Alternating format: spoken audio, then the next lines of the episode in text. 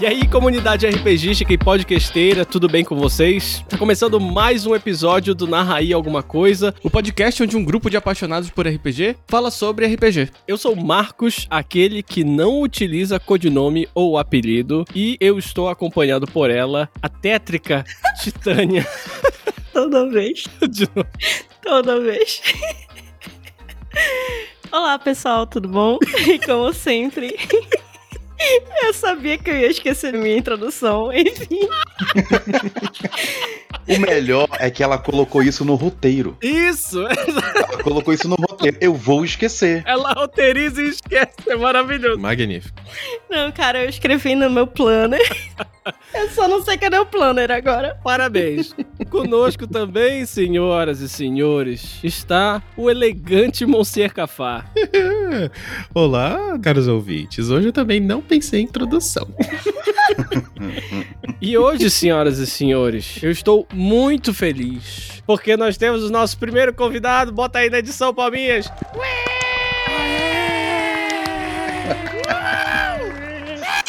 O homem da tapera que doma boidiera, Juviduca, senhoras e senhores. Mano, muito obrigado por ter aceitado esse convite. A gente fica muito honrado. Eu acho que eu posso falar por todos nós. É um prazer ter o senhor aqui. Obrigado, cara. O prazer é meu, meu lindo, por esse convite que você me fez aqui. Eu tenho que fazer alguma introdução também? Faça cortesia, né? Aqui é o Juviduca e antes de receber esse convite, eu achei que ontem eu ia morrer, mas eu ouvi a voz de um deus menor.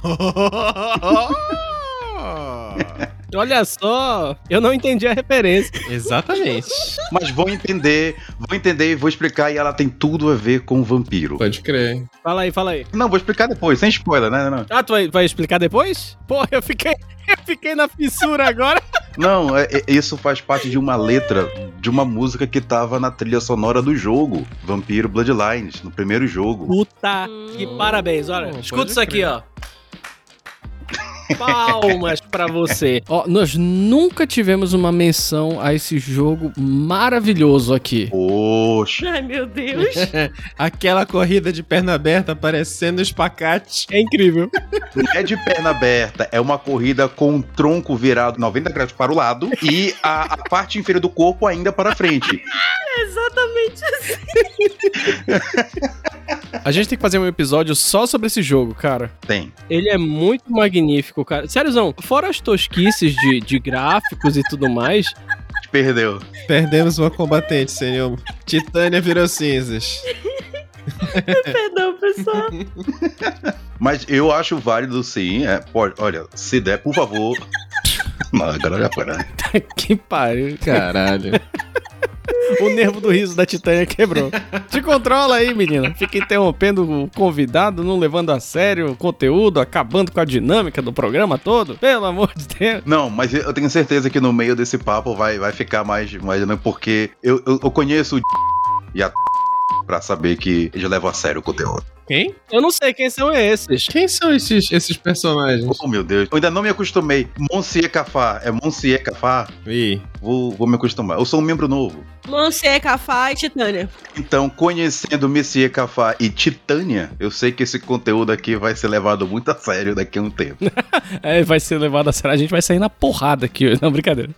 Mas enfim, senhoras e senhores, nós hoje estamos inspirados nas imortais palavras do chefe Gusteau de Ratatouille. Anyone can cook. Um bom cozinheiro pode ter qualquer origem, pode vir de qualquer lugar. E, da mesma forma, um personagem irado de RPG pode ter as suas bases, o seu arquétipo trazido de outras mídias. Videogames, quadrinhos, séries, livros, filmes são excelentes fontes de referência para que os jogadores de RPG se baseiem e façam aquele personagem bonito, tridimensional e tão interessante que nós mestres gostamos de destruir.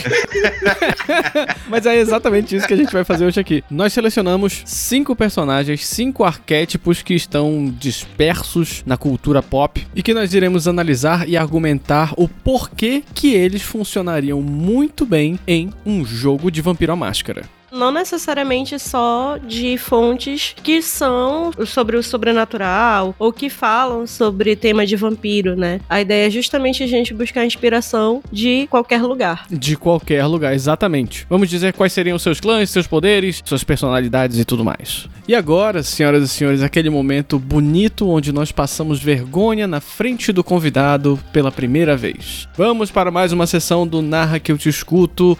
Narra que eu te escuto! Olha aí. Um abraço pro pessoal do Heavy Metal. Ai meu Deus do céu, que vergonha. Vamos pro Narra que eu te escuto.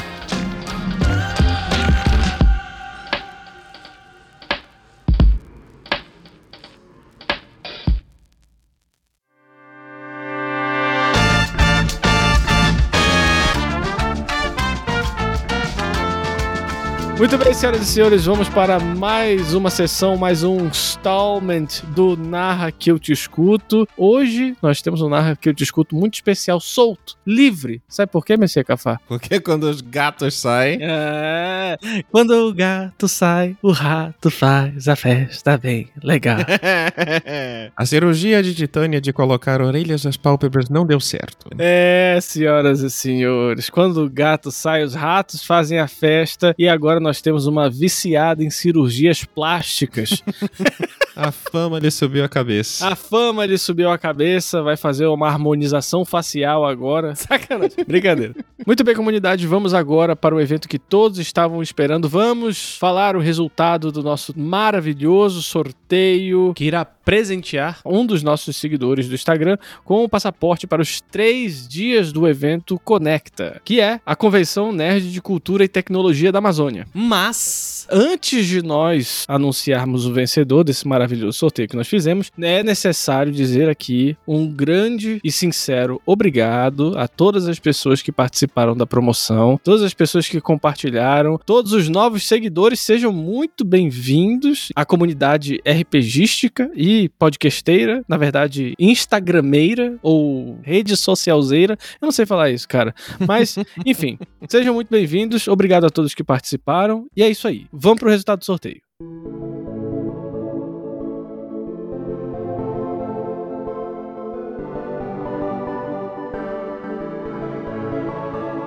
já consultamos os deuses do caos, jogamos os dados e os deuses do RPG falaram: The gods have spoken. E o nome do vencedor ou da vencedora do sorteio é Juliana Gomes. Parabéns! Arroba la.belle.d.ju. Eu acho que é Labelle de Ju. Labelle de Ju. Labelle de Ju. Oh, oh. palmas, palmas, palmas. Palmas não, Tocantins inteiro.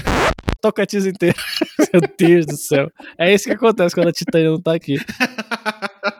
Meninos, foco. Foca o caralho. Mas enfim, parabéns a Juliana Gomes, que ganhou o nosso maravilhoso sorteio do passaporte para os três dias do evento Conecta. Não só parabéns a dona Juliana Gomes, mas muitíssimo obrigado a todos aqueles que participaram. De coração, ó, beijo para vocês. Muito bem, senhoras e senhores, agora que já fizemos as formalidades do nosso tão amado sorteio, vamos agora falar a respeito dos e-mails referentes ao episódio 4, que foi sobre Vampiro a Máscara e o cenário do mundo das trevas, ou o mundo das sombras, ou as sombras mascaradas. Chamem do que vocês quiserem, eu chamo de delícia. Vamos para os e-mails.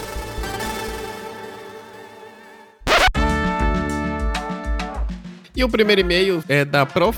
Nayara Santos. E ela diz assim: Sou a Nay e venho da Terra dos Gigantes. Que mulher enorme! Saudar os três podcasteiros e agradecer pelo conteúdo tão bem estruturado que passam. Oh, obrigado. Falando sério, não tive experiência boa jogando RPG, porque justamente parecia que o narrador estava contra tudo e todos. Tá certo, é isso aí. Obrigado por desmistificarem muita coisa e me fazer ter vontade de jogar novamente e estudar sobre. Olha que legal. Quem sabe vocês aceitam gigantes das Terras Médias na mesa. Ah, com certeza, pô. Continuem. Meu caminho para o trabalho agradece. Enviado do meu iPhone, sua burguesia.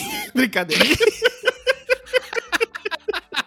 Eu não sabia que gigantes burgueses existiam, mas agora. muito obrigado pelas palavras carinhosas. Nós ficamos muito felizes, eu acho que eu posso falar por mim, pela Titânia, pelo Messi Cafá, quando é, nós ajudamos a espalhar a palavra do RPG e fazer com que uma pessoa traumatizada como você consiga querer ter a vontade de jogar de novo. Maravilhoso, maravilhoso. E ficamos felizes em saber que o nosso podcast é ouvido tão alto, né, cara? Brincadeira. Ai, meu Deus do céu. Está no topo das paradas disso. Nossa, mãe do céu. Isso só porque a mina disse que ela vinha da Terra dos Gigantes, cara. Né, cara? Que maldade.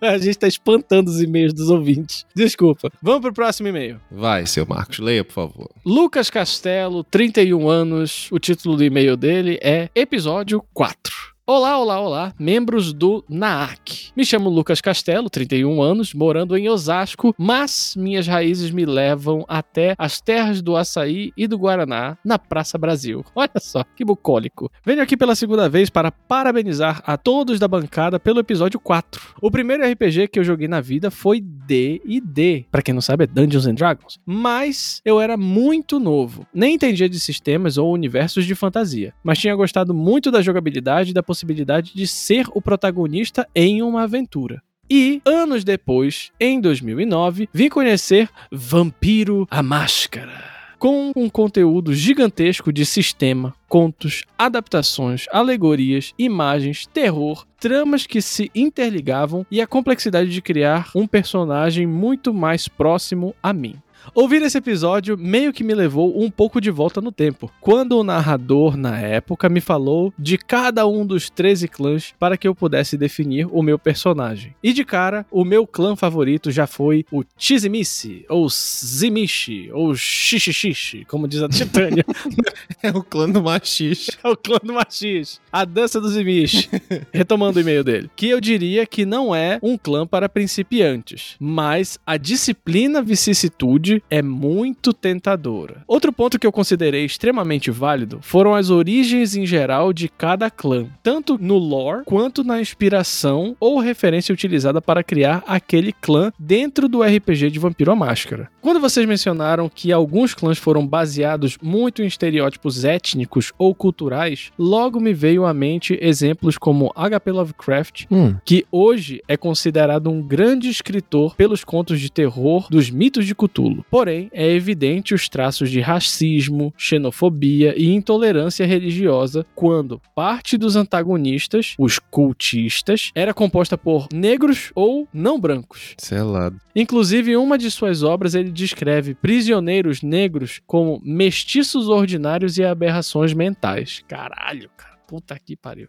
Esse tipo de informação é sempre importante de saber. Acredito que o distanciamento temporal possibilita que a gente veja a obra de uma forma menos impactante, podendo filtrar certos aspectos e, na nossa medida, adaptar de forma menos intolerante. E só para finalizar, queria deixar aqui um desafio imaginativo aos vossos anciões das paradas de dados. A qual clã cada um de vocês pertenceria? Ixi, Maria. Se estivessem no mundo das máscaras. Cara, isso é fácil. A Titânia faz a rapa em remédios controlados de tarja preta. O Messier Cafá faz show de drag toda sexta-feira. E eu tenho uma cloaca. Então nós seríamos um malcaviano, um toreador e um gangrel. Sacanagem. Muito bem, muito bem, muito bem.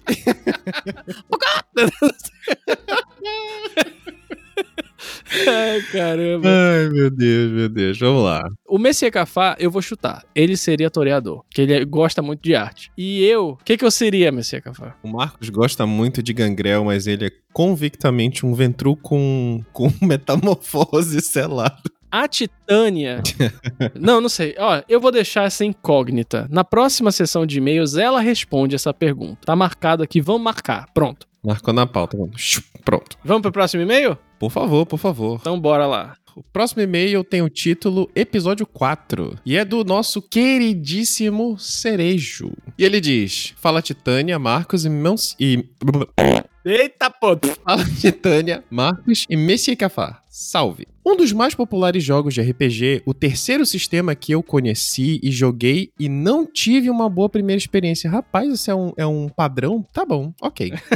e isso tem a ver não por ter lido e ou me aprofundado no cenário do jogo, ou seja, me contextualizar. Vampiros ainda eram monstros intrinsecamente maus que só apareciam como antagonista dos humanos. Foi um choque saber que eu não podia ficar pulando de prédio em prédio com meu Bruhá, ou que ignorar as ordens do vampiro manda-chuva da cidade iria ser fatal. Nesse jogo, morri mais na mão da camarilha do que de outras criaturas. Caralho, bicho. É outro, padrão também, né? Não, acontece. é. A possibilidade de jogar com um vampiro de aspectos humanos, seus desejos, orgulhos, virtudes e objetivos, se não sonhos, foi diferente. Uhum. A faixa etária e maturidade influenciam muito em como se joga e se vê. É. Hoje enxergo como um jogo de competições mútuas Hum. entre sede e saciação, a besta e a humanidade, clã e vampiro, favores e cobrança, pós-morte e a morte definitiva, repetidas e repetidas noites seguidas. O grande barato talvez seja os acordos e tramas que se faz para segurar essa onda toda e ainda proteger o lugar onde se dorme, o rebanho, o negócio com os humanos e sem sair da linha com a sociedade vampírica. Uhum. Mandando uma pergunta pra vocês. Que literatura vocês consomem antes, antes e durante os jogos de vampiro? O que são essas obras que ajudam na construção do mundo e como elas influenciam o modo como vocês narram? Uhum. PS, vocês vão falar de magos? Rapaz. Aquele momento que a gente respira fundo, olha um pro outro, daí diz assim: ok, mago ascensão. É isso aí. É.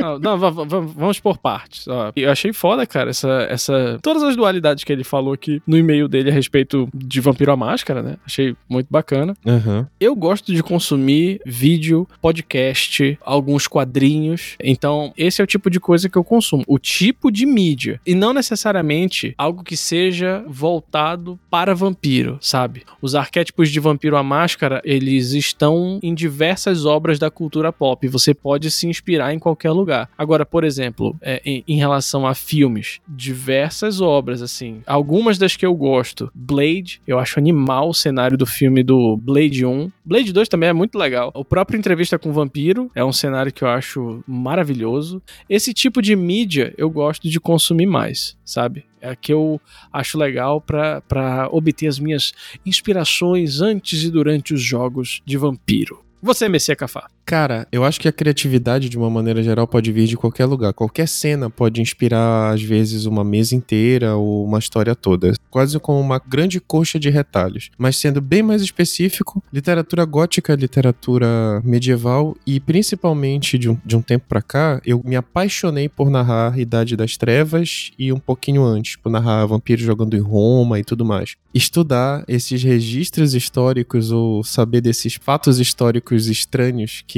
até hoje tem grandes lacunas me motivam muito a fazer uma narrativa de vampiro. Eu acho que traz esse pé na realidade, mas tu tem a liberdade pra criar em cima da parada, sabe? Eu acho que tu acabou de responder a segunda pergunta dele, né? Sim, sim, sim, sim. O que que essas obras te ajudam na construção do mundo e como elas influenciam o mundo que vocês narram? Fundamentar o mundo, né? Exatamente. Eu acho que acho que eu podia dizer isso daí dessa tua frase. Fundamentar o mundo, começar a dar substância ao cenário, Sim, faz com que o cenário vire um personagem, sim. dá, dá mais consistência e tridimensionalidade para o cenário. E a última pergunta, sim, falaremos de mago. Calma, por favor. Nós já gravamos o episódio de Mago Ascensão. Oito longas horas de conteúdo bruto. então, esse ano a gente ainda vai falar de Mago. A gente já gravou o episódio, ele tá gigantesco e a gente tá tentando ver a forma mais especial de publicar ele. E se você gostou do de Vampiro, eu acho que você vai gostar do de Mago também. Mas enfim, vamos pro próximo e-mail, Messias Cafá, porque nós só temos 30 segundos. O próximo e-mail é de Kleber Dibitashi e o e-mail é intitulado E-mail. É um filho da mãe, né, cara? Fala Felipe, eu não sei quem é esse, Dom Baratão e Tirânica. Tirânica.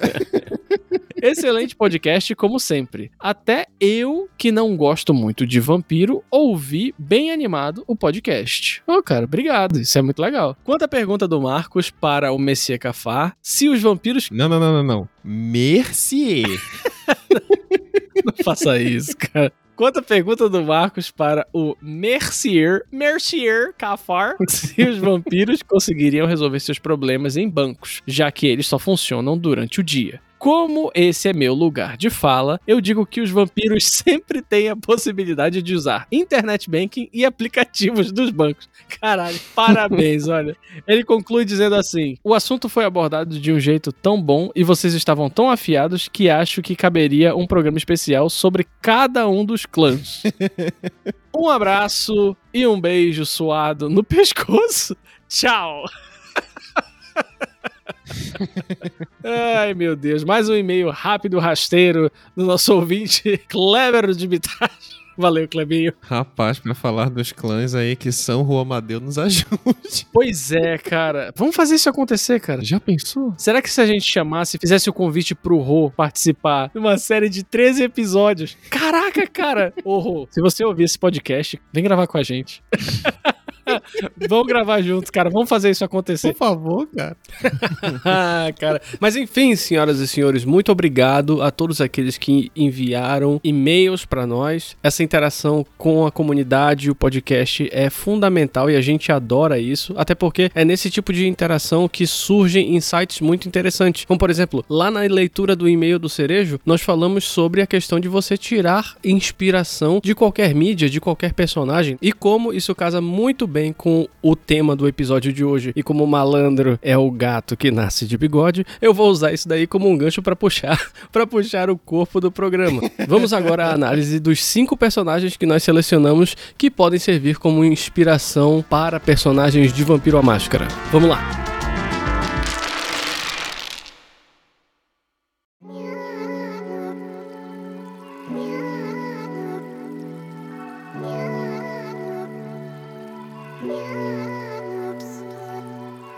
Bom, galera, vamos começar. Vamos à lista de personagens que nós preparamos para o programa de hoje. Uma lista pensada, uma lista composta com amor e carinho. Até parece. Por todos estes que estão aqui presentes. De somente cinco personagens. Então, vamos começar com o primeiro aqui. Perfeito. É o seguinte: a gente vai começar com o material de um autor brasileiro, que é o André Bianco, escritor de um universo fantástico de vampiros e diversos livros que envolvem os sugadores de sangue. E nós vamos falar mais especificamente de um romance chamado Os Sete. E eu não li o livro, mas o Messia Cafá e a Titânia leram o livro. E o personagem que nós vamos comentar agora é o Miguel. Por favor, Titânia e Monsieur Cafá, façam as honras. O que, que tem de interessante no Miguel? Ou por que, que ele se encaixaria em Vampire? Eu acho que a obra do André Bianco explora muito um lado do vampiro, mantendo ainda todas aquelas maldições relacionadas ao vampiro. Não pode pegar sol, estaca de madeira deixa entorpor, vampiro queima que nem gasolina. Essa porra! Esses aspectos de vampiro, eles se mantêm dentro do universo do André Bianco, só que ele também traz uma característica do poder vampírico, que é muito parecida com o que existe em Vampira Máscara, que quando você se torna um vampiro, você pode ganhar um certo poder que se assemelha muito com as disciplinas que existem dentro de Vampira Máscara. Uhum. E não só aí dentro do próprio universo, já é uma coisa que se alinha bem com o que foi construído ali pela White Wolf. Perfeito. Sim. Esse personagem especificamente, eu acho que ele mostra muito como o vampiro, ele tem muito daquilo que a gente falou no episódio de Vampira Máscara, que não existe o branco, o suave, a paz em Vampira Máscara. Uhum. O mais tranquilo, dentre as sombras, é o cinza. E o Miguel é o único dos vampiros que tem um apelido um pouco mais tranquilo, que as pessoas se referem a ele como o gentil. Uhum. Porque dentre os vampiros que estão ali naquele universo, que são sete, por isso que o nome do livro é Os Sete, Né? Magnífico. ele é o mais próximo do que um vampiro conseguiria ser de bom. Mas ele não é bom. Não só isso, né? Mas também, se tu parar pra pensar em qualidades e defeitos, todos eles têm um detalhinho assim que realmente fica muito difícil o trato social e tu tomar atitudes boas, né? É porque o André Bianco ele traz pro cenário brasileiro o que seria vampiros antigos, em que se acha uma embarcação muito mais antiga do que quando os portugueses chegaram de fato no Brasil. Vampiro. Hum. E aí, dentro desse local, tem esses sete corpos. Aham. E quando eles vão começar o estudo sobre esses corpos, eles começam a se regenerar. E daí começa uma cagada muito grande. Aham. E cada um desses corpos, na verdade, acaba se revelando, né? Ser um vampiro, desculpa o spoiler, mas isso é primeiro capítulo, então dá pra descobrir. Enfim, tem a exploração a respeito das características de cada um desses vampiros, o que eles podem fazer, aquela caralhada toda, gente morrendo pra tudo quanto é lado e tudo mais. Mas a pergunta que não quer calar é a seguinte: por que, que nós temos que pegar a inspiração desse personagem para os nossos em Vampiro à Máscara? Eu acho que o Gentil, ele acaba trazendo um aspecto muito parecido com alguns arquétipos próprios do universo Vampiro à Máscara. Uhum. E ele também seria uma ideia daquele vampiro um pouco mais elegante Uhum. e que já viveu tanto. Mesmo as novidades de uma era tecnológica e tudo mais, chama a atenção dele por alguns momentos, mas não é o suficiente pra manter ele ágil e tudo mais, como geralmente é numa mesa de vampiro. E eu acho que isso traz muito pra gente do que que é um vampiro realmente antigo, sabe? Aham. Que não é aquele cara que sai pra resolver todas as quests. Entendi. Não, ele vai resolver só o que for realmente muito importante, porque as coisas não chamam mais tanta atenção pra ele, entendeu? Aham. O cara passou, sei lá, 200 anos em torpor. É, o que mais me interessa nos é o seguinte: quando eles são apresentados, os mergulhadores, é a historiadora, é o professor lá, o, o velho. Cara, ali, quando o inverno começa a se regenerar, Hum. ele começa a quebrar a máscara. E para pensar, porra, a mesa acabou de começar, vocês quebrando a máscara. É, que isso é incrível. Uhum. Mas eu vou te dizer o seguinte: Uhum. eu acho que essa quebra de máscara, ela é legal se a gente tiver o elemento da máscara exposto. Tipo, isso é a máscara e nós não podemos quebrá-la. Uhum. Agora, isso não é o que eu queria dizer. O que eu queria dizer é o seguinte: eu acho que eu tava falando com a Titânia há muito tempo atrás, há muitos ciclos lunares atrás, uma conversa que a gente teve, ela disse que parece que é nesse livro do André Bianco tem uma parte que o vampiro ele não entende o que é uma porta que abre automaticamente. Isso, uma porta eletrônica. Exatamente. Então eu acho que esse é o valor desse livro. Sim. Uhum. Eu acho que aí é que tá a essência, o conceito do que é um vampiro, do universo Vampiro à Máscara, tá nesse livro do André. É. Do André, sou Íntimo. brother do cara, né? Coloca ele na chamada aí.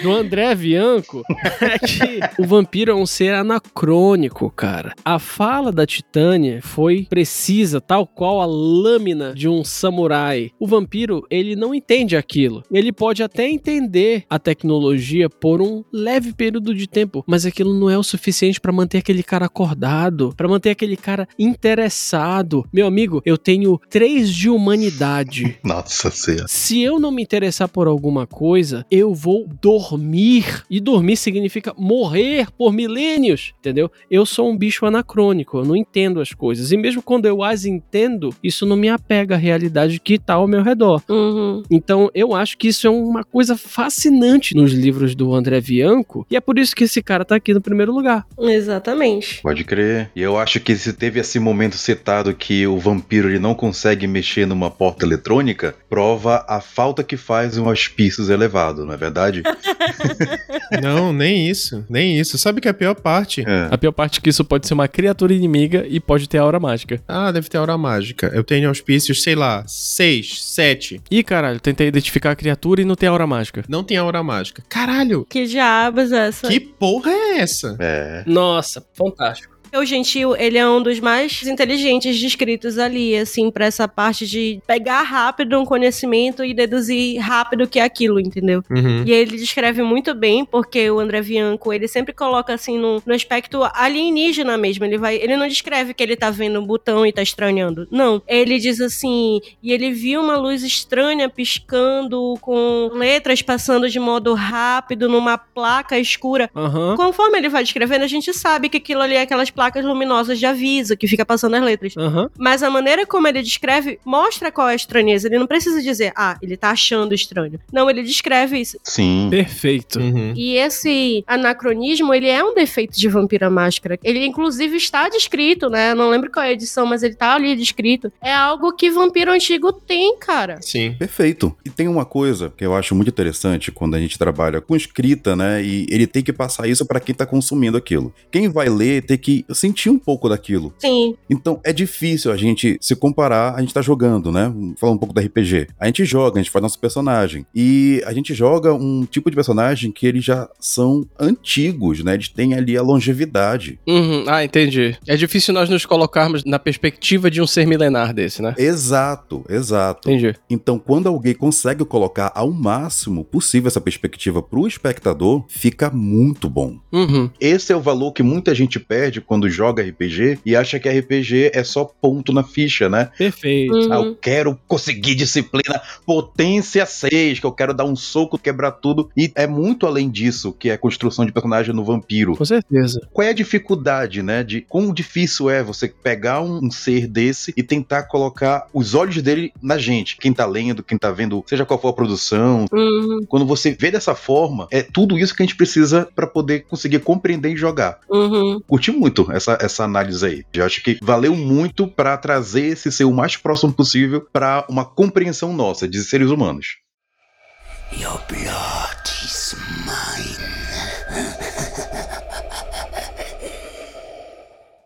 Mas agora, depois de toda essa, essa análise, eu tenho uma pergunta agora. Ah, Quero saber qual é a comparação que você faz desse personagem para o vampiro. Qual é o clã? Qual seria o clã? Exatamente. porra, cara. Fala, me fala. Eu não sei qual é o clã porque eu não li o livro. Eu Não, pois é, eu quero ver os dois se matarem aí agora. Já puxei mini estaca aqui, vai. Assim, é porque se for a nível de disciplina, eu acho que ele é de um clã. Mas Olha, eu queria lembrar que vampiro consegue todas as disciplinas que ele quiser, independente do clã. Olha o cara que fez Diableria aí, maluco. Não, é, é arquétipo, galera. Vamos lá. arquétipo, eu acho que é, aí eu concordo então com o Cafarde. É. Cafarde. Cafarde. Eu concordo então que ele seria um Ventru, um Toreador. Aham. Pela maneira como ele se comporta, e com certeza não é a humanidade que ele segue. Não. Trilha dos Reis, talvez, alguma coisa assim. Ex ego, exatamente. Exata trilha dos reis. Perfeito. Olha aí. Certeza, certeza. É porque eu não quero citar qual é a disciplina, porque eu vou estar. eu vou estar muito entregando o final do livro. Foda-se. Ah, não, mas o, o Juve e o Marcos não leram, né? É, não, não, mas pode, a gente pode fazer uma sessão aqui de spoiler, né? A gente pode avisar pro pessoal que vai ter spoiler e a gente comenta sobre o poder do gentil. Ah, eu queria fazer um parêntese bem rapidinho aqui. Se você quiser vir aqui no Narra aí alguma coisa algum dia gravar com a gente, senhor André Bianco, sinta-se livre, viu? Por favor, cara. Por favor, eu sou muito tua fã. Égua. A gente ia ter uma leve parada cardíaca, ia, o coração ia pular uma batida e a gente ia voltar à vida. Sonho do jovem. Então deixa eu fazer as formalidades aqui, pessoal da comunidade. É o seguinte, nós vamos comentar agora o poder do gentil ou Miguel e esse poder compromete o final do livro. Então quem quiser ouvir, ouça por sua conta em risco e pegue o spoiler. Agora, quem não quiser é só adiantar 1 minuto e 10 pra frente que vocês não vão pegar esse spoiler, beleza? Então a partir de agora a gente vai comentar o poder do Miguel. Eu acho que a disciplina dele é Tempores. Caraca! Isso, isso, isso. Ó, eu acredito que seja muito mais conveniente tratá-lo como um Ventru ou um toreador com tempores. Sim, sim, com certeza. Porque assim, realmente, é aquele, aquele poder away out the curve, né? Que pode mudar completamente tudo. É justamente por isso que, diferente dos outros que ficam usando a torta direita, seus poderes e tudo mais, ele é o único que se segura. Ele tem esse cuidado e tudo mais, porque ele entende que é algo extremamente perigoso e poderoso. E é muito como funciona o cenário no mundo das trevas, né? O vampiro que tem tempores, os Truburrais As borrachas. Os Trubruhash, eles têm esse cuidado em esconder-se, né, cara? Tipo, porque é realmente uma disciplina muito poderosa e que atiça a diableria no rabo dos outros, que é uma maravilha. Eu acho brilhante esse início. Eu fico muito orgulhoso de termos aqui um representante das terras de Anhangá. BR Rue Rue. Exatamente.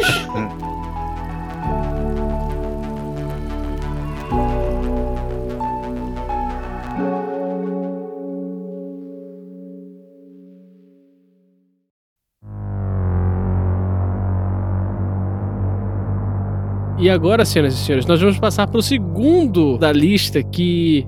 Que é quem, gente? Eu me esqueci. É o Hannibal. Hannibal. Oh! Esse. Messias Cafá, o palco é seu. Por que que Hannibal é uma excelente inspiração para aqueles que vão começar a jogar Vampire the Masquerade? Primeiro que tanto o filme quanto a série são duas obras magníficas e em ambas tem atores que vestem a capa do Hannibal. Claro, são o mesmo personagem, mas cada ator dá uma personalidade incrível que tu pode inclusive diversificar essa análise. Primeiro tu tem o Hannibal do Anthony Hopkins. Uhum. O que é mais incrível é a expressão que o Anthony Hopkins consegue. Esse olhar fundo, vidrado, marcado. E como ele tem esses rompantes de maluquice, sabe? Que ele perde controle e tudo mais. Que pra mim é claramente um malcaviano que tá tocando terror, espalhando a loucura. Com certeza. E o Hannibal do Mads Mikkelsen, eu acho que é assim que pronuncia o nome dele, que já seria aquele vampiro que tem esse ar de nobreza, que sabe se portar. E ele pode estar estrangulando alguém, ele pode estar lutando, ele pode estar fazendo várias coisas, mas tem aquela expressão serena do controle absoluto do que ele está fazendo. E isso nada mais é do que um bom Zimish, né, cara? Zimishi, Tizimishi, Xixixishi. Hum, Olha aí, estamos usando nomes em enoquiano. Cuidado, senhores, porque a película vai ficar fina. Eu conheço como Tizimice. Eu não ouço falar esse tipo de idioma. Como eu estou no refúgio do Marcos, né? Eu não tô nem aí. Eu vou falar nome enoquiano mesmo, vou dormir tranquilo lá no meu refúgio.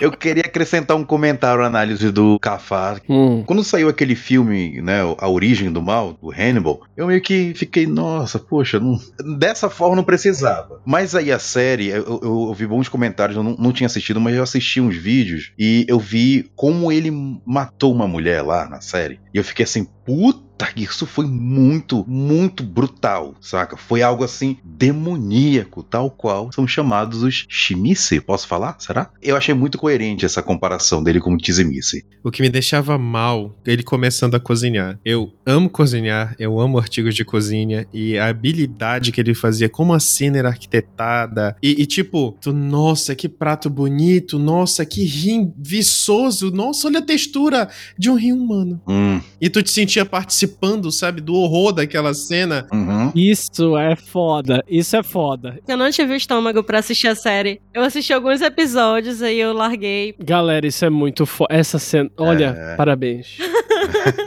é. E outra, eu esqueci de fazer essa menção. Qual é aquela linhagem que eles ingerem a carne, não só bebem o sangue? Gerem. É, É Capadócio? Capadócio? Não, não é, não é uma linhagem, é um defeito. Hum. É um defeito. Ixi, eu até sei. A cara do bullying, isso. Vai, vai, Titânia, fala aí, como é o nome do defeito? Sabia. Por favor. Coitada. Ai, meu Deus, a limitação com, conspícua.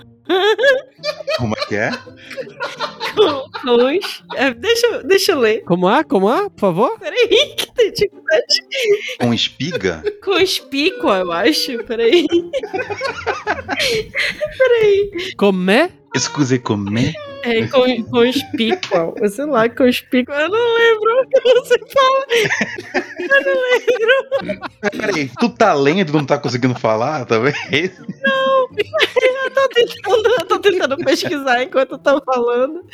Ah, Consumo conspícuo. Consumo conspícuo Margarete. Ah, não foi diferente do que eu falei, não. Não, não foi. Olha aí. Valeu, valeu, valeu. Bravo. Bravo. Bravo. Your blood is mine. Agora a gente vai falar das disciplinas e características do Hannibal. Qual é o nome daquela disciplina de Zimish que molda o corpo e tudo mais? Vicissitude. Vicissitude? Isso daí, com certeza. Égua. Como assim? Como eu acredito nisso? O quê? Desdenhou. É, desdenhou mesmo. Eu conheço a Titânia e eu sei quando ela tá desdenhando. O que, que é isso mesmo? É, é disciplina ou é uma qualidade de um ponto que esses merda têm? Modelar a moeba É, deve ser algo desse tipo.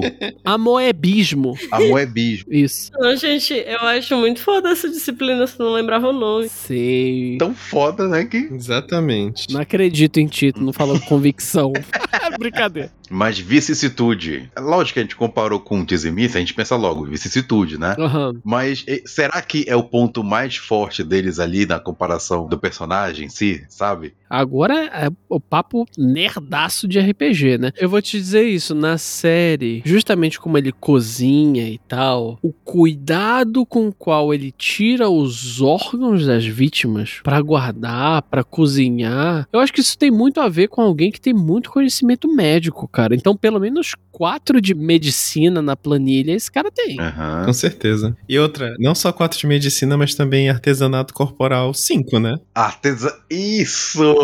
Eu ia falar disso aí também. Artesanato corporal lá em cima. As pessoas pensam, ah, rapaz, não criar arma. Não precisa criar arma, meu amigo. Você tem que conhecer o teu corpo de cabo a rabo. Aham. Desde a virilha até a Para com isso, isso é Drácula morto mais feliz.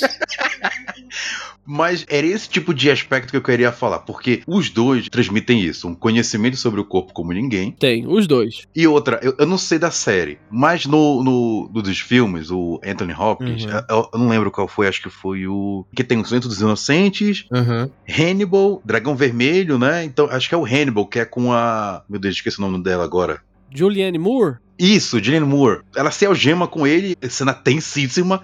Cara, essa mulher vai se fuder muito agora, vai perder a mão. E passa a cena lá, no final tu vê que ele decepou a própria mão. E é aquela coisa do dizimista de que ele faz coisa com o próprio corpo que, é pra, quem vê, pensa que é algo assim: caralho, o que, que esse cara tá fazendo no próprio corpo e tudo mais, ele não tem esse zelo. É quase uma questão de experimentalismo extremo, né, cara? Não é o desapego, é o experimentalismo extremo com o próprio corpo. Lembra uma coisa meio, meio Hellraiser, assim, sabe? Sim. O cara da série não parece um, um- Como é o nome daquele boneco? Um ventríloco, assim. Sei lá, parece que a cara dele é feita de madeira. Ah, uma marionete. É. Parece que a pele dele é dura. É, é muito selado. Até isso ele tem parecido com os Imish. Parece que ele manipulou o próprio corpo dele pra cara dele ser dura, assim. É. É. Tu, tu sente que tu não pode bater nele, porque tua mão vai quebrar, entendeu? Sim. A gente falou desse cara anacrônico e tal. Tem um negócio que a gente tem que falar aí que quando o vampiro geralmente é anacrônico, ele não é bom, porque ele perde a humanidade, porque ele é muito velho. Para aqueles que já têm mais experiência no sistema storytelling, eles veem que existe uma mecânica para você calcular o quanto de humanidade você perde de acordo com o tempo que você dorme. E essa mecânica ela é muito ferrenha, assim, sabe? Você perde muito. Tipo, um personagem de 7 de humanidade pode acordar com 1 de humanidade. Delicínia. Então, isso reflete bastante assim na série, sabe? Ele tem humanidade baixíssima, assim, gente. Não, eu não acho que ele siga a humanidade. É uma trilha, certeza. Certeza que é trilha. Eu só falo isso porque, assim, o vampiro que segue trilha, ele já abandonou a humanidade em prol da própria sanidade. Ele acredita naquilo pra ele se manter durante as eras. Então, olha, se vocês quiserem fazer um tizimice, vejam os filmes do Hannibal e tal, e vejam a série. Principalmente a série. É aquilo que a gente conversou, né? No, no filme, ele já é mais pra um outro perfil de clã. Com certeza, Malkavian, e pelo amor de Deus, aqui meu apelo. Parem de fazer Malkavian palhaço. Sim. Parem de fazer Malkavian idiota, entendeu? Malkavian não é isso. Pelo amor de Deus. É meu clã favorito. É, eu acho que o melhor que representa isso é o, o Joker, do Jared Leto.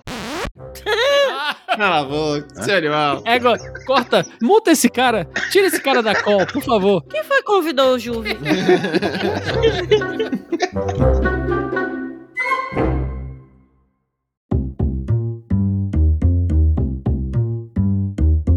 Senhor Juviduca, por favor, diga qual é o terceiro personagem. Uma dica, né? Aquela famosa dica.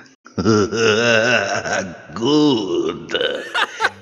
Eu fiquei surpreso do Marcos não ter mencionado ele. Eu acho que o Palpatine, ele é perfeito para vários perfis de Vampiro à Máscara. Sim. Eu não lembro, me corrijo aí, eu não assisti tantas vezes quanto alguns de vocês, os episódios clássicos, né, do Star Wars, mas eu não lembro dele em nenhum planeta. Ele sempre tá na base, da, na nave dele, na escuridão do espaço, entendeu? Não existe sol sobre ele. Ao contrário do Luke, ao contrário do Obi-Wan, entendeu? Sim. Então, assim, eu acho que isso é uma coisa bem característica do clássico vilão e herói, né? Sim, sim. Só que ele não tá só no plano do vilão que é super poderoso, porque ele é, e que quer destruir e matar. Não, ele controlou uma galáxia inteira. Uhum. Ele, o plano dele foi pra controlar o império de uma galáxia. Ele conseguiu fazer isso, Aham. né? E essa manipulação política é muito vampiro. Sim. Com certeza. A gente que começa a jogar vampiro e quer só testar personagem com habilidade, eu adoro fazer isso, adorava fazer isso.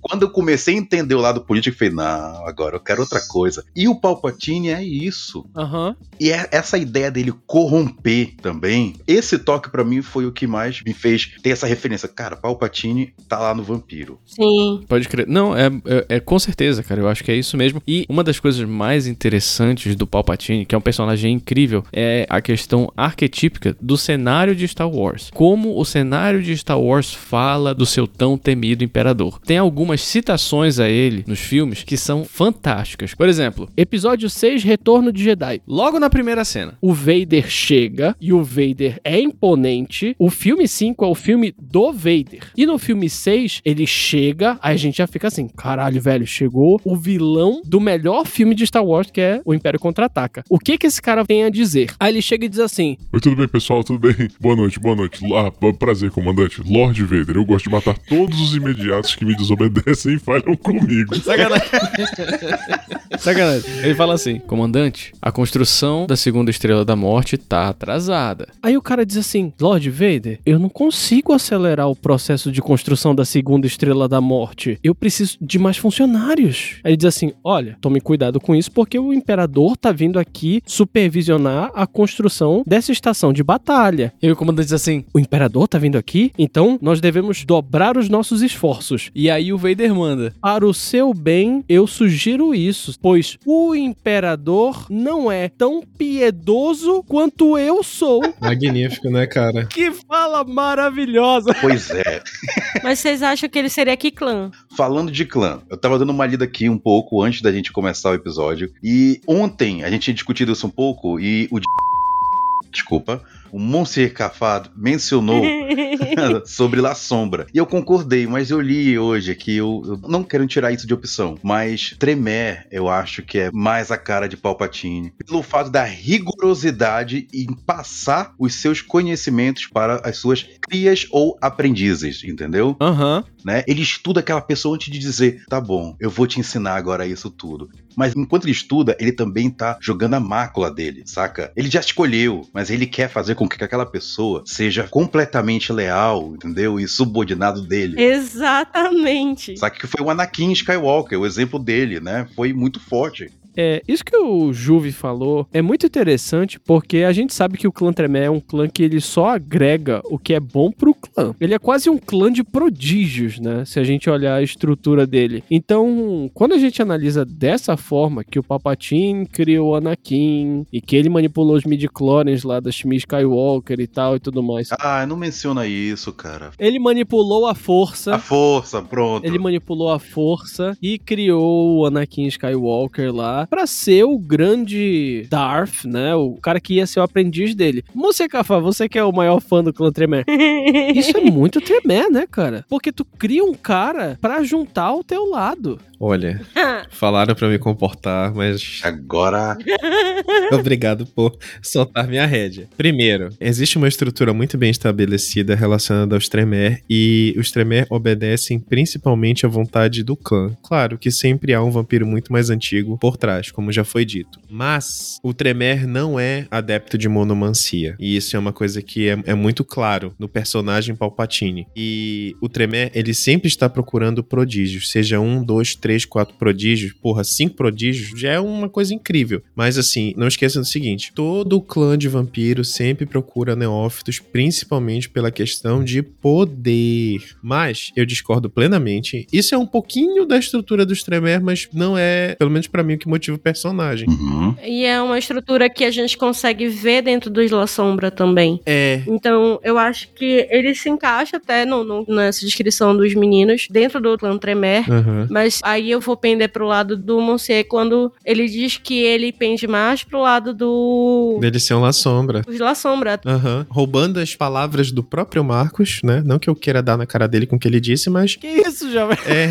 Exatamente. O clã La Sombra foi feito pra mandar. Eles Eles têm dominação e têm potência. Aham. E pra mim, essa é a definição do Palpatine. Sim, é opressor, né? É um clã opressor. É verdade. É, eu nunca me aprofundei tanto né, na história, no histórico, no perfil de cada clã, entendeu? É porque quando eu penso em Tremé e Palpatine, até no próprio jogo do Bloodlines, de todos os clãs lá, quem realmente eles mencionavam muito mais na questão de guardar os segredos, de não falar, é o clã Tremé. Uhum. E a mesma coisa eu vejo muito no Sith, entendeu? De não, não sair espalhando que nem o Jedi, né? Que a força esteja com você. Onde tu vai, tem alguém falando que a força esteja com você. Não tem nenhum Sith falando assim que o lado negro esteja com você, entendeu? Não, vem tu pra cá. Deixa eu te... Ei, tu ouviu falar do lado negro? Deixa eu te falar aqui, me Uhum. quer. Ele sempre joga uma sementezinha pro cara ficar sempre mais ali do lado. Deixa eu te falar mais uma coisinha aqui desse clã. Aí, ele, ele fragilizou o Anakin, né? Quando eu vejo esses aspectos, eu comparo muito mais ao Tremé do que o La Sombra, entendeu? Mas são vários. Eu acho que pode ter vários alinhamentos, na verdade. Não, cara, não.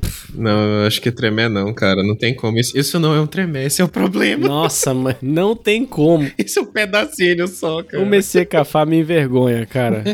Monse Cafá, a gente tá falando aqui como fonte de inspiração, entendeu? Sim, sim, sim, sim. Essa sim. pode ser uma fonte de inspiração, como o Juvi tá falando, pra tu criares um cara muito foda dentro do clã Tremere e pegar os aspectos que você acha que é interessante pra esse clã e tudo mais. Aham. Então, eu acho que é essa discussão que é válida e essa visão bem diversa Uhum. a respeito dos personagens que estamos trazendo aqui, Aham. justamente pra mostrar como eles podem ser usados dentro de cada tipo de narrativa, entendeu? É isso aí. Mas ó, eu tenho mais um clã aqui pra ele. Hum. Setita. Hum, não. Hum, sim. Ainda te digo mais. Tem um podcast muito bom chamado Narra aí Alguma Coisa.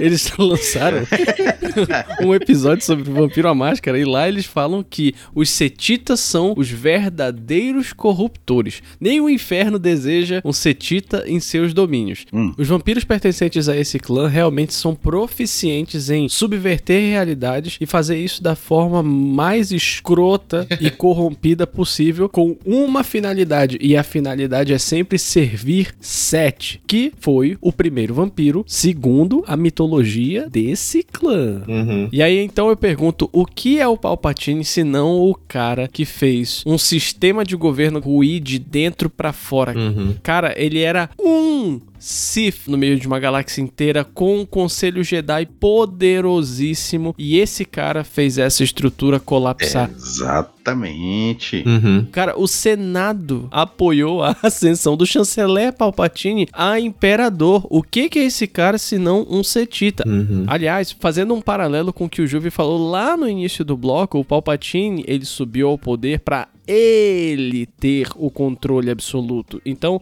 eu não o comparo somente a um setita, mas eu comparo ele ao próprio Set. Principalmente porque o próprio antediluviano setita, o vampiro de terceira geração que criou o clã, ele mesmo inventou essa história de que ele é o deus a ser venerado. Ele é o primeiro vampiro. Sim. Isso tá muito alinhado com o personagem Palpatine também. Então eu acho que também é um arquétipo válido pra inspirar os jogadores a, a- a criarem também personagens que possam ser do clã Setita de uma forma interessante, sabe? Uhum. Escreve aí no e-mail pra gente depois, pessoal. O que, que vocês acham que se encaixaria? Qual clã vocês acham que se encaixariam os personagens? Se vocês concordam com a gente, se não, tá? A gente vai tentar ler o e-mail de vocês direitinho pra responder no próximo episódio. A gente vai tentar. A gente recebe um e-mail a cada episódio e a gente vai tentar. Você tem que perceber que a Titânia tá indo além. Ela tá sonhando grande, tá sonhando alto. Por que não? Uhum. Tá sonhando alto, vai cair, quebrar o nariz miseravelmente, né? Mas se você tem medo de cair, nem tente voar, meu querido. Exatamente. Coloca isso na abertura do programa. Eu largo o microfone, tchau. Your blood is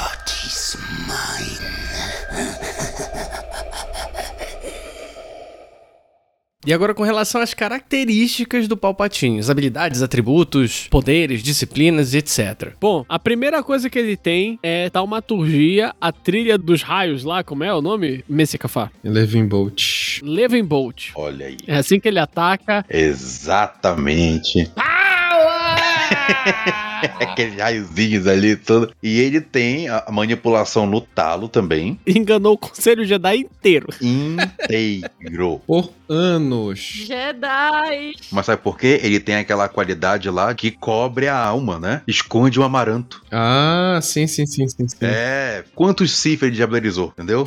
Isso daí é muito legal, cara, porque se a gente analisar, olha agora, outro lado nerdaço. Se a gente analisar que a mitologia fantástica que tinha no universo expandido do Star Wars, que a Disney jogou fora, a regra de dois fazia com que tivesse um mestre e um aprendiz, o mestre pra ensinar e o aprendiz pra cobiçar o poder. E sempre que eu penso na regra de dois dessa forma, eu lembro muito de algo que acontece dentro de Vampiro à Máscara, que é o relacionamento entre o senhor ou senhora e a sua cria. O vampiro que criou e o vampiro que foi criado. Geralmente, a cria tenta matar o seu senhor ou senhora e obter os poderes do seu senhor ou senhora para ela mesma, né? Através de um processo que é chamado de diablerie, que é basicamente sugar a alma de um vampiro e aí você não só vai matá-lo, como também obter todos os seus poderes. Então, eu acho que essa fala tua, Juve, ela tá perfeita, assim, sabe? Se a gente estivesse encarando o Palpatine como um vampiro, com certeza ele teria diablerizado outros Sith. Exatamente isso. Mas enfim, voltando para as características do Palpatine, eu acho que a gente pode concordar aqui que ele tem muita manipulação, Uhum. ele tem muito carisma também. Sim, ele enche um ambiente quando ele chega, né? Não é só você cativar a pessoa e tudo. A cena se modifica, sabe? A atmosfera se modifica quando ele aparece. É. Isso o Palpatine sendo um tremé. Agora, sendo um La Sombra, ele teria dominação também no talo, teria potência pra metadisciplina e tenebrosidade sem dúvida. Tenebrosidade, sem dúvida. E ele sempre tá com aquele nível 1 de manipular as sombras ativado. Porque sempre tem sombra no olho dele, sabe? Mas ó, o meu questionamento era o seguinte: ele sabe usar o sabre de luz, né? Sabre. Sabe? Abre. É. Perfeito. Aí é piada pronta. E é laser. Tal qual as armas dos Stormtroopers e do Han Solo é laser. Aí minha pergunta é: o sabre de luz é arma branca ou arma de fogo? Qual a gente colocaria na planilha então? Arma branca. Arma branca. Porque a arma branca, ela tá na maneira como ela é manipulada. Sim. Mas se tu tiver um canhão de sabres de luz, eles vão dar dano igual. Exatamente. Por um momento, a Estrela da Morte, na hora que ela atira aquele laser, ela fica um sabre de luz gigantesco. entendeu? E aí? Eu ainda te digo mais, é canônico isso. A bateria da Estrela da Morte são os cristais Oh, Kyber, Oh, que são a bateria dos oh, sabres de luz. Caralho. Então aquilo é um sabre de ilusão. Vamos lembrar que a gente tá falando de Vampira Máscara. Perfeito, bora lá. 10 minutos quase nisso, desculpa.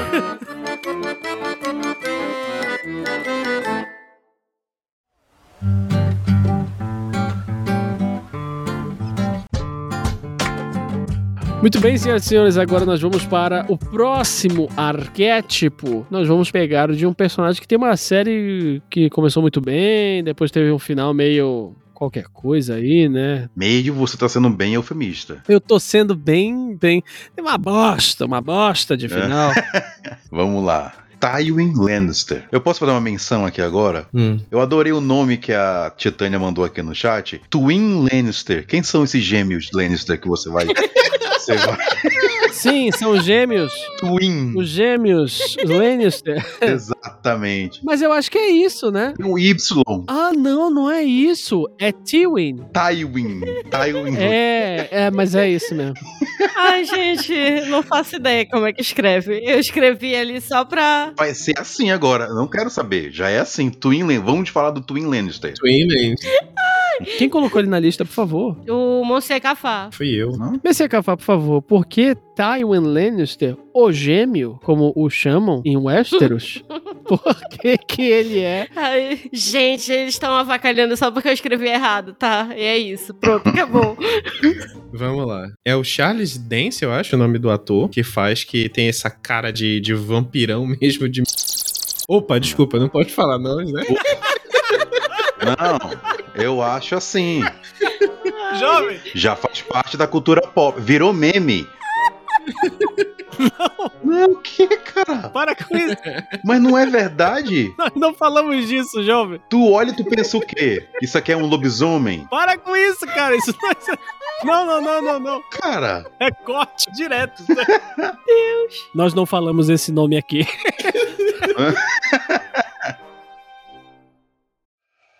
Your blood is mine.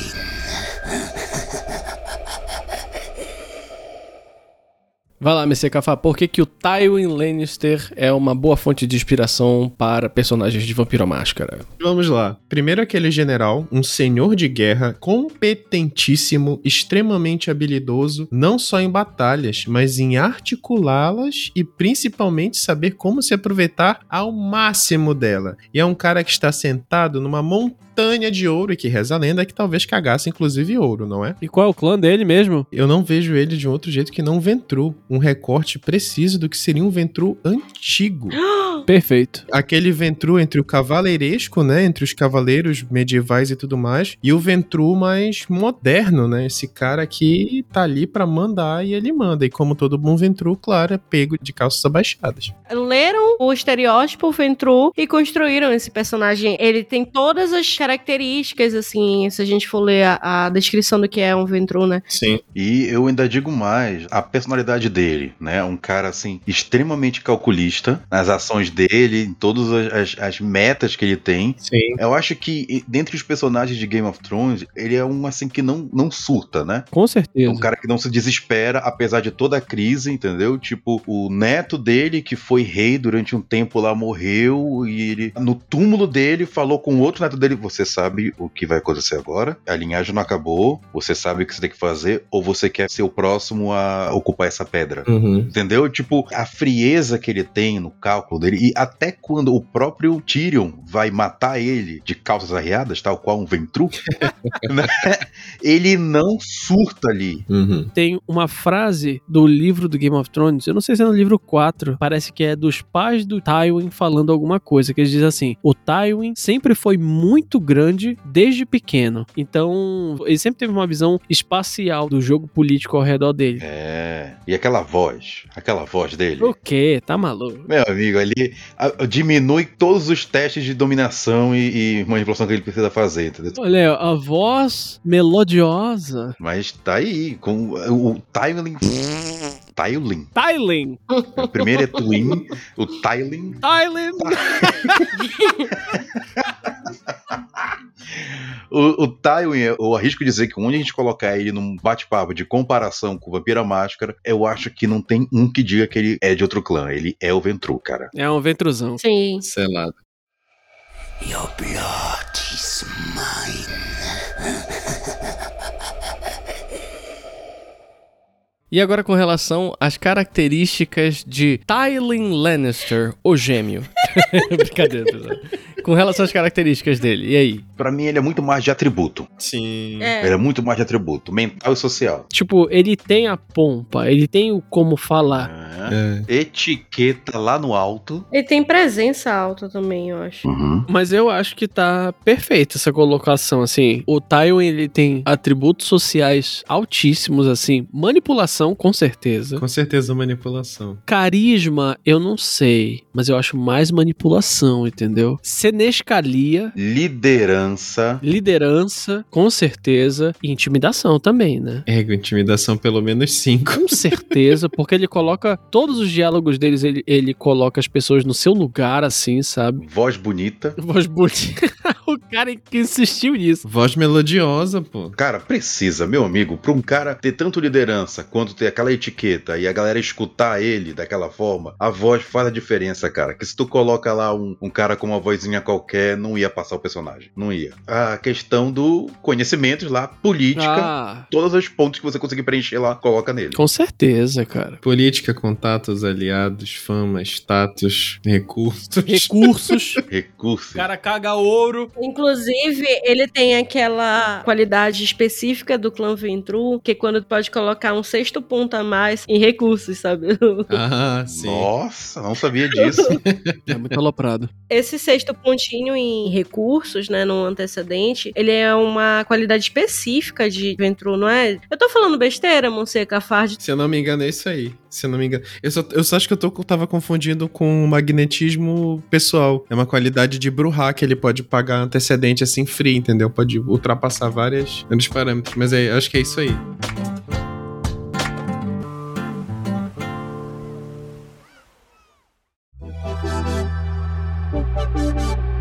E agora, senhoras e senhores, chegamos ao terceiro ato do nosso programa. Nesse momento eu vou fazer um ASMR aqui para todos os presentes se incomodarem. Por favor, não faz.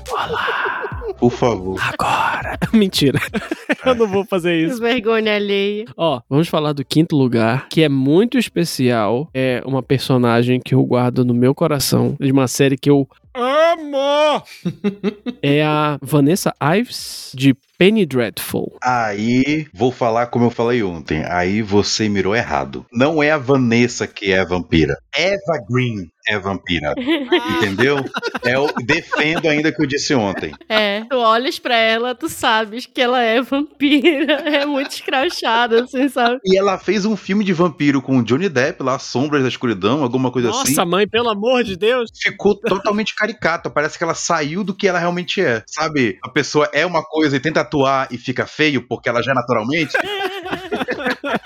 Eu vou fazer uma menção honrosa aqui também que a Mônica Bellucci também é vampira e fez papel de vampira, mas ela encaixou bem. Puta merda, né, cara? É, a Mônica Bellucci é um esculacho. A Mônica Bellucci e a Eva Green juntas, meu Deus do céu. Olha aí, caindo na beleza 5 da vampira, tá vendo só? Aparência 5. Os seios dessas duas juntas seguram um pires com uma xícara de café, cara. É incrível. O que interessa não é o seio, né? É incrível. Grande merda, eu tô gordo aqui agora, se eu forçar um pouquinho eu seguro também um monte de coisa aqui. A minha barriga segura esta merda e não vale de nada. Não, meus peitinhos mesmo assim, se eu juntar.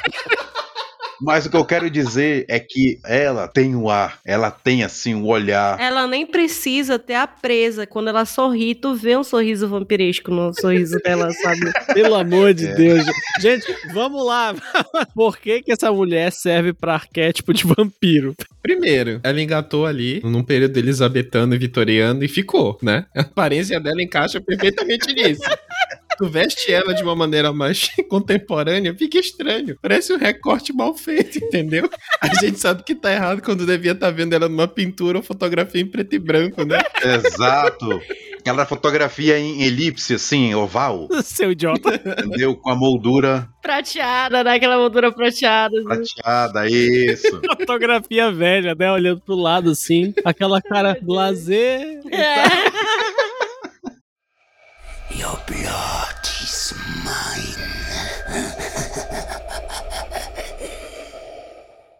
Eu acho que já deu pra entender que ela se parece com um vampiro na vida real. É por isso que a gente colocou essa mulher aqui. Mas agora vamos falar então de poderes, de clãs e tudo mais. Vamos começar pelo clã, né? Como a gente tava fazendo. Qual é o clã da Vanessa Ives? A Vanessa Ives, certeza, um tremer, cara. Aham. Ela tem o, o fanatismo pelo sobrenatural, ela tem essa É. busca pelo que é o culto, né? Ela se encaixa muito nesse perfil, assim, do, do que era um tremer, né? E Os próprios padrões herméticos, né? Que ela usa, principalmente na segunda temporada. Exatamente. Quais padrões herméticos? Eu tô, eu tô falando mais de sigilos, símbolos, pedras, Sim. essa questão de tu te debruçar sobre a magia pra entender ele e conseguir padronizá-la, né? Mais ritualística, assim, sabe? Exato isso. Fazer todo um estudo, busca ali na mentora dela o conhecimento, a aprovação dessa mentora e tudo mais. Desculpa te interromper. Melhor episódio de Penny Dreadful Uhum. ever. Muito bom.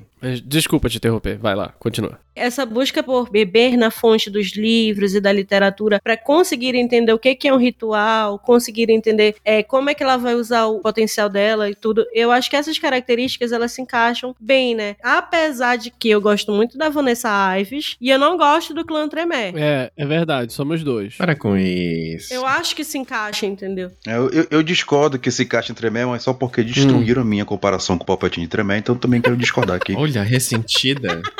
Eu apoiei! Eu apoiei quando tu disse que o Palpatine era Tremé. Mas quem tá aí falando agora não apoiou, então eu quero afundar. Quero também destruir. Hum, É brincadeira, é brincadeira. Eu, eu concordo com o Tremé. Agora sim, hum. eu concordo só pela aparência. Porque eu vou dizer aqui alguma coisa que talvez seja um pecado de morte final pra mim. Fala pra mim. Eu nunca assisti a série.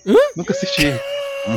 Caralho, que maluco. olha aí, olha aí, tá vendo só? Não, não, não. O meu julgamento já passou. Eu estou lhe julgando em silêncio agora.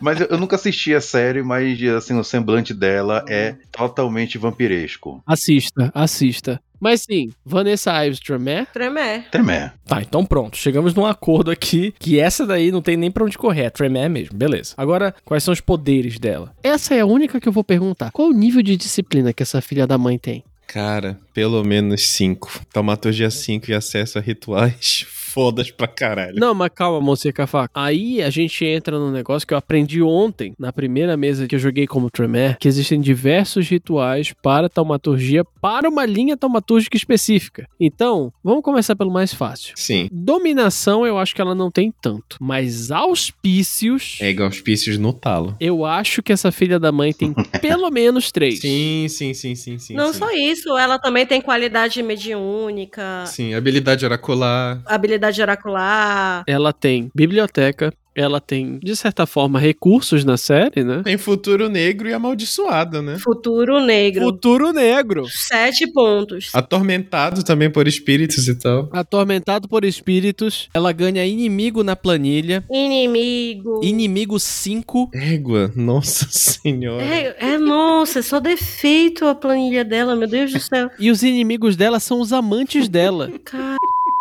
Sabe uma coisa que ela tem? Memória idética. Porque ela sofre uma lobotomia na série e depois ela se lembra. Sim. Ah, É muito incrível isso. A gente não fez muito esse trabalho com os outros, olha, agora que fui me ligar. A gente não falou de disciplina do Hannibal Lecter, Lecter da série. Ei, meu amor. O o nível, a gente não falou. Porque o Mad Mikkelsen não é um vampiro de verdade que nem Eva Green. É, Mas, cara, ó, eu tenho uma hipótese que a personagem da Vanessa Ives, ela foi a mais comentada porque ela é muito interessante, ela é muito complexa, né, cara? Acho que todos os personagens que a gente trouxe são muito bacanas pra explorar dentro de narrativas, principalmente do Vampiro Máscara, Isso. justamente porque eles são em camadas. É, E a Vanessa Ives, ela é muito isso. É um personagem complexo, é um personagem que você consegue analisar de vários ângulos. Ela não tem só atitude boa, entendeu? Ela também não tem só atitude mal. Ela vivencia várias ações, é bacana isso. Uhum. Então, a Vanessa Ives, ela mostra isso. Ela é um personagem que tá tentando manter a humanidade dela. A cada episódio que passa, tu vê que ela tá sofrendo porque ela tá perdendo a humanidade, sabe? perfeito. E ela não quer largar a mão disso, ela não quer trocar por uma trilha. Ela quer preservar aquilo Boa. esse conflito, assim, a gente consegue quase ver, assim, as bolinhas da ficha dela, sabe?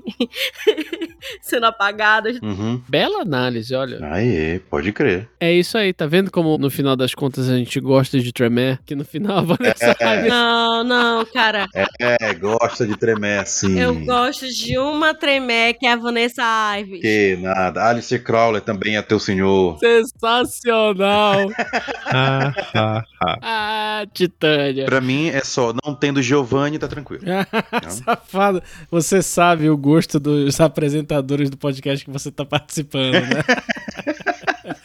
Ai, galera. Olha, eu acho que nós chegamos ao final do terceiro ato, né? O famoso fechar a tampa do podcast. E antes de encerrar esse episódio maravilhoso, eu queria agradecer o nosso primeiríssimo convidado, especialíssimo convidado, nosso caro amigo Juviduca. Muito obrigado, mano. A sua presença aqui foi fenomenal. Espero que você tenha gostado e espero que você retorne em outros episódios, viu? Mais uma vez, muito obrigado pela sua participação. Quem agradece mesmo sou eu pelo convite. Curti muito fazer aqui a gravação com vocês. Eu achei muito interessante. Me motivou a ler mais, com certeza, sobre o vampiro. Porra, aí sim. Quero poder sempre estar contribuindo pra vocês, com certeza. E estamos aí. Precisou, só chamar. Olha aí, precisou só chamar. Os ursinhos carinhosos estão aí para ajudar. Se precisar, é só chamar. Ai, gente. 5, 4, 3, 2, 1. Editor, editor, tira essas coisas, por favor. Mais uma vez passando vergonha na frente do convidado e constrangendo os colegas de banca também. Galera, nós esperamos que vocês tenham gostado do episódio de hoje. Foi um prazer fazer ele. A gente adora ficar conversando sobre RPG. E lembrando, nos sigam nas nossas redes sociais, tanto no Instagram quanto no Facebook, no Twitter. Os links para todas as nossas redes sociais estão aqui na descrição do episódio. Mandem e-mails para nós. Vocês podem entrar em contato conosco através do nosso e-mail narra.ai.alguma.coisa@gmail.com e nós nos vemos no próximo episódio. Se cuidem Beijinhos. e tchau, tchau.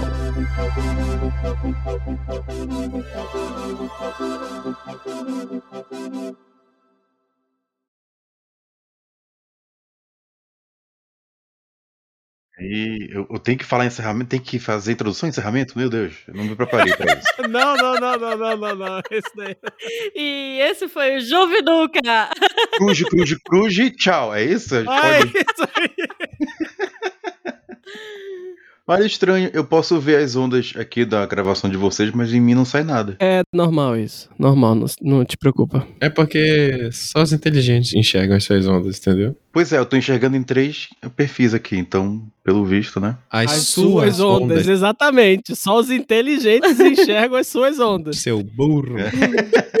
Talvez os perspicazes, né? Eu não, não, não. Ai, meu Deus. Isso vai dar tanto. Mas vamos lá, vamos lá. Vamos lá, vamos lá.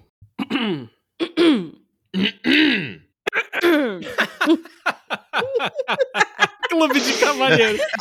Exercícios vocais. Isso, isso, é. Mi, mi, mi,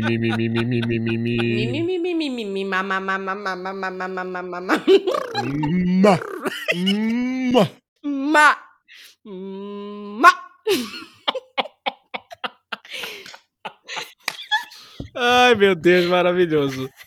Esse foi um excelente aquecimento, na moral. Ai, desculpa. Eita, lá vai, não se segura. Quantas edições o Marcos tem que fazer pra tirar esses arrotos dele do meio, né?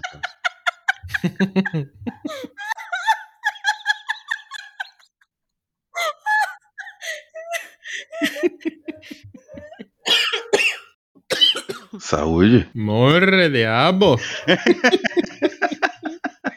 Aí, é, aquela disputa que tava tendo sobre quem, qual clã seria o Palpatine e tudo mais, eu acho que aqui sim o Tremere se encaixa. Na, na, na Vanessa Ives, né? Ah, com certeza, cara. A Eva Green, eu acho que é, na vida real, ela é um toreador, alguma coisa assim. Não, não, não, não, sem sacanagem. Gente, pelo amor de Deus. Não, não, não.